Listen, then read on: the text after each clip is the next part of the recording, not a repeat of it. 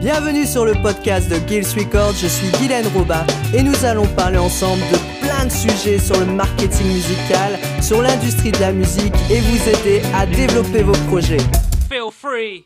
Les musiciens ont de plus en plus le contrôle de leur musique. Il n'y a plus besoin d'intermédiaire pour diffuser sa chanson, communiquer avec ses fans. Les musiciens indépendants peuvent gérer leur communication, leur visibilité et gérer tous leurs revenus. Alors justement, la question est comment toucher des revenus lorsqu'on est artiste indépendant? Eh bien, il y a le streaming, bien qu'il rapporte peu de revenus de façon continue, il en rapporte à long terme, même si c'est pas suffisant pour vivre de sa musique. Alors quelles sont les autres sources de revenus pour construire une carrière durable? Eh bien, c'est ce qu'on va voir ensemble et je vais vous donner plusieurs idées qui pourraient vous aider.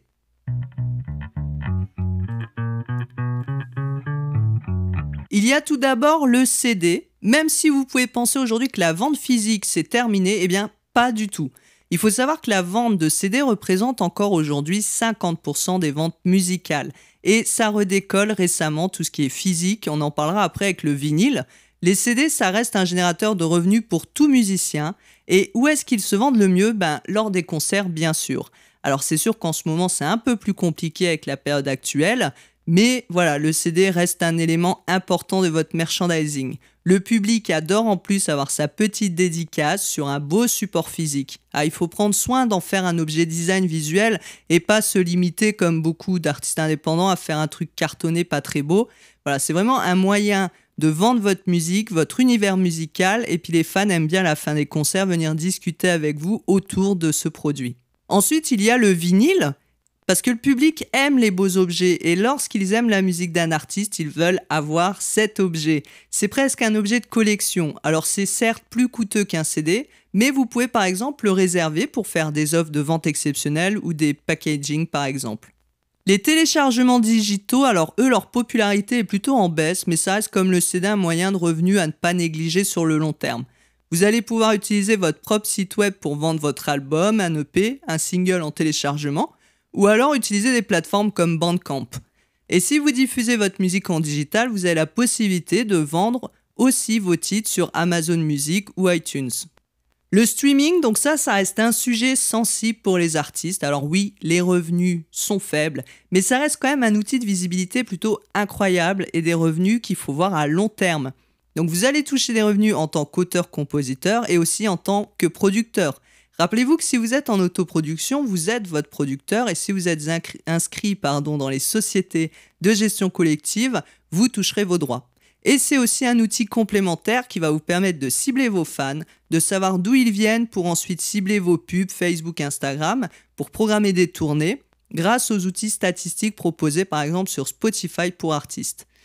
Je vous conseille d'ailleurs de lire euh, l'article que j'ai écrit qui compare les distributeurs digitaux sur le blog de Gills Records ou le lien en description. Et si vous souhaitez aller plus loin, je propose aussi une formation sur les bases de la distribution de la musique sur les plateformes de streaming et une formation très complète sur Spotify pour les artistes.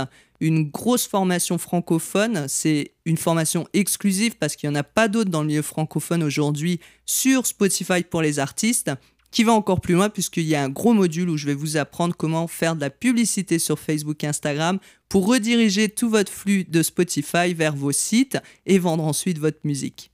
Feel free. Les concerts restent une source de revenus très importante puisque ça représente entre un quart voire un tiers des revenus globaux pour les artistes indépendants. Donc jouer en live, oui, c'est un des meilleurs moyens de gagner de l'argent en tant qu'artiste indépendant. En concert, en plus, vous vous faites plusieurs revenus puisqu'il y a le cachet du concert, il y a les droits d'auteur et le merchandising additionnel. Vient ensuite le live stream musical, surtout en cette période compliquée pour les concerts ou ce qu'on appelle les concerts en ligne. Alors les lives sur Internet permettent, en plus de grossir votre audience, de proposer une sorte de chapeau virtuel pour que les gens puissent vous soutenir avec de l'argent. Ou encore de proposer des concerts en ligne avec entrée payante. Ça se fait de plus en plus et ça marche très bien. Les live streams, ça peut être différent d'un concert. Ça peut être aussi des sessions de répétition, euh, montrer quand vous travaillez en studio, quand vous échangez avec vos fans, faire des questions-réponses. D'ailleurs, je vous conseille d'utiliser Twitch, qui est une plateforme vraiment efficace pour vos live streams. Je vous mets un lien vers un article que j'ai fait sur le sujet en description. Et il y a un autre euh, podcast d'ailleurs sur le sujet également. Et Twitch n'est pas encore saturé, donc vous avez toute votre place à prendre. Et grâce aux concerts en ligne, l'avantage c'est que vous touchez des fans du monde entier. Il y a les animations musicales. Alors je sais que certains musiciens apprécient guère ce type de manifestation, mais vouloir vivre de la musique, c'est différent de vouloir vivre de sa musique, qui est plus compliqué. Donc si vous voulez étoffer vos revenus possibles, l'animation musicale, c'est un très bon moyen. Vous pouvez jouer dans les restaurants, les mariages, pour les mairies, faire des événements privés, d'entreprises et bien d'autres choses. Il y a un concept assez récent qui se développe aussi de plus en plus, ce sont les concerts à la maison ou les concerts dans ton jardin.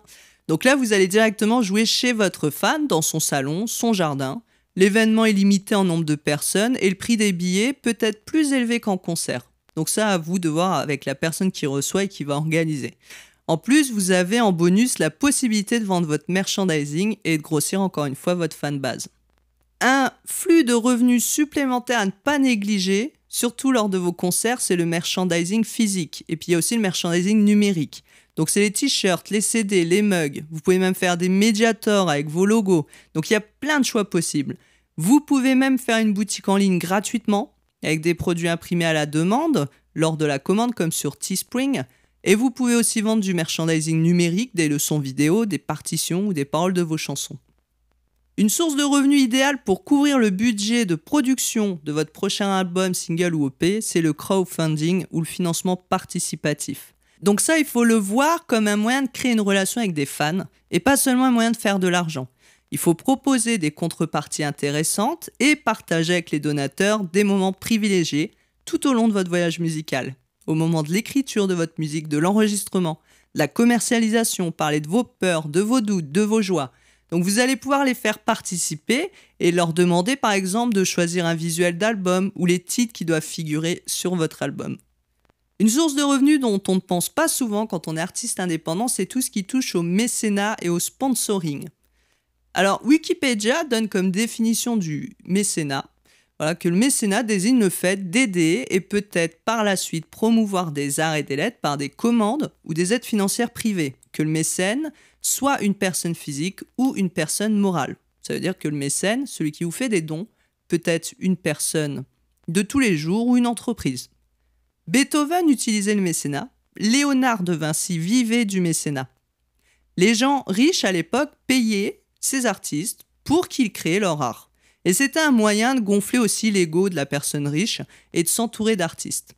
Aujourd'hui, c'est un très bon moyen pour eux de réduire une part de leurs impôts mais ça ne concerne pas que nos chers amis d'une certaine catégorie sociale. Tout fan peut vous soutenir sous forme d'abonnement mensuel, que ce soit de 1 euro au chiffre de son choix, pour vous permettre de continuer à créer votre musique. Et ça reste du mécénat. En échange, vous allez lui donner accès à par exemple tout votre contenu discographique, des accès privés pour des musiques ou vidéos, des rabais sur votre merchandising ou pourquoi pas des conseils exclusifs ou privés. Et vous avez pour ça à votre disposition des sites comme Tipeee, ou Patreon qui vont vous permettre de mettre en place ce mécénat. Vous pouvez aussi trouver des mécènes plus importants, comme des grosses entreprises, suivant votre début de notoriété. Euh, ça peut être comme une association qui va se faire subventionner en parlant de la marque qui va financer. Si vous êtes adhérent à des sociétés de gestion collective comme la SACEM, la DAMI, la SPPF, vous allez pouvoir toucher des revenus dès que votre musique est diffusée, utilisée et jouée en concert. Donc c'est ce qu'on appelle les redevances des droits d'auteur et droits voisins. Vous avez également les redevances mécaniques pour toute musique achetée, CD, vinyle ou téléchargement. Certains artistes touchent leurs revenus aussi du placement de leur musique ou ce qu'on peut appeler la synchronisation musicale. Donc si vous arrivez à placer votre chanson dans un film, une publicité, une émission de télé, vous allez récupérer des droits de licence, en plus des droits d'auteur.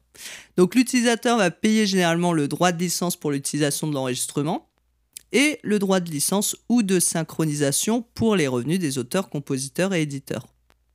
Dès que votre musique est utilisée dans une vidéo YouTube et que cette vidéo est monétisée, donc ça veut dire qu'elle va diffuser des annonces publicitaires pour récupérer de l'argent, donc c'est ce que font les YouTubeurs par exemple, eh bien YouTube va vous verser une partie si vous détenez les droits de la musique. Donc ça va inclure les vidéos de votre chaîne et les vidéos qui utilisent votre musique en dehors de votre chaîne. Donc généralement, ce sont les distributeurs numériques qui vont recueillir directement les revenus et vous les reverser. Et lorsque vous êtes adhérent à la SACEM, à la SPPF, à la DAMI ou d'autres organismes, eh bien ils peuvent vous proposer des aides et des financements pour vous aider dans votre développement de carrière. Vous trouverez sur euh, un site que je vous mets en description toutes les aides existantes et conditions pour y avoir accès. Pour gagner des revenus supplémentaires, vous pouvez aussi proposer vos talents de chanteur ou d'instrumentiste pour des studios qui cherchent des musiciens de studio ou des choristes par exemple pour d'autres artistes. Vous pouvez également essayer de jouer avec d'autres groupes pour des animations musicales par exemple. Beaucoup d'intermittents du spectacle, enfin de musiciens sous le régime de l'intermittence, jouent dans plusieurs groupes pour faire des animations. Si vous êtes auteur-compositeur, vous pouvez aussi chercher des artistes et leur proposer des chansons ou chercher des collaborations pour coécrire des musiques. Donc il y a des plateformes comme SoundBetter, WeCompose, Get a Sound qui vont vous permettre de proposer vos compétences d'artiste au service d'autres personnes. Vous pouvez aussi avoir des cahiers des charges de personnes qui cherchent des compositions sur mesure pour des marques, pour des jingles, des voix off, musique institutionnelle, enfin le choix ne manque pas. Si vous êtes indépendant avec votre home studio, vous pouvez proposer en plus de votre activité de musicien des services de mixage et de mastering si vous maîtrisez le domaine ou encore pourquoi pas de faire des arrangements ou des prises de voix dans votre studio. Comme pour la composition, vous trouverez des appels d'offres sur des sites comme Moja Audio ou Soundbetter. Si vous êtes bon dans votre instrument, pourquoi ne pas l'enseigner? C'est une source de revenus complémentaires. Ça peut être des cours de guitare, de piano, de violon, mais aussi de musique assistée par ordinateur. Vous pouvez donner les cours en présentiel ou en ligne, voire les vendre directement sur votre site web. Si vous avez votre home studio et que vous aimez créer des instrumentales, donc vous savez, les instrumentales, ça peut être des musiques de hip-hop, de country, de rock, de jazz. En fait, c'est juste une musique instrumentale, même si on l'appelle le beatmaking et que c'était rapporté au hip-hop. Aujourd'hui, ça s'est développé à d'autres genres. Et donc, en fait, vous allez juste vendre des beats et pour dire que vous vendez des musiques instrumentales qui pourront être achetées par le futur interprète pour poser sa voix dessus. Vous avez la possibilité aussi de faire des licences pour des compilations. Donc ça, les labels et les maisons de disques cherchent parfois des produits finis à inclure dans leurs compiles et ils vont charger tout et vous, vous touchez des royalties entre 15 et 30% sur les revenus. C'est souvent divisé entre le nombre d'interprètes sur la compilation. Mais ça fait aussi de la visibilité. Pour conclure ce podcast, vous voyez que plus vous allez varier vos possibilités de revenus, même si certains sont minimes, si vous accumulez tout ça, vous avez des chances de commencer à vivre de la musique. Il faut oublier le rêve de ne vivre que grâce à vos compositions. Ce sera peut-être possible un jour, mais pas avant 5 à 10 années de production, de communication, de mise en place de votre visibilité, de votre marque. Donc oui, parce qu'en musique, vous avez aussi une marque, hein, votre nom, votre branding, votre logo, tout ça fait partie de votre marque musicale. Donc plus vous diversifiez vos sources de revenus, plus vous arriverez à en vivre. Et ça demande du travail comme pour tout. Alors je vous souhaite bon courage, chers musiciens d'IA. Merci encore pour votre attention du jour. Si ce podcast vous a plu et que vous voulez en savoir plus sur le marketing musical et les actualités du music business, n'hésitez pas à vous inscrire à la petite news des musiciens d'IA dans la description pour recevoir chaque lundi à 10h un mail inspirant, motivant, plein de conseils, d'astuces et de méthodes pour développer votre projet musical.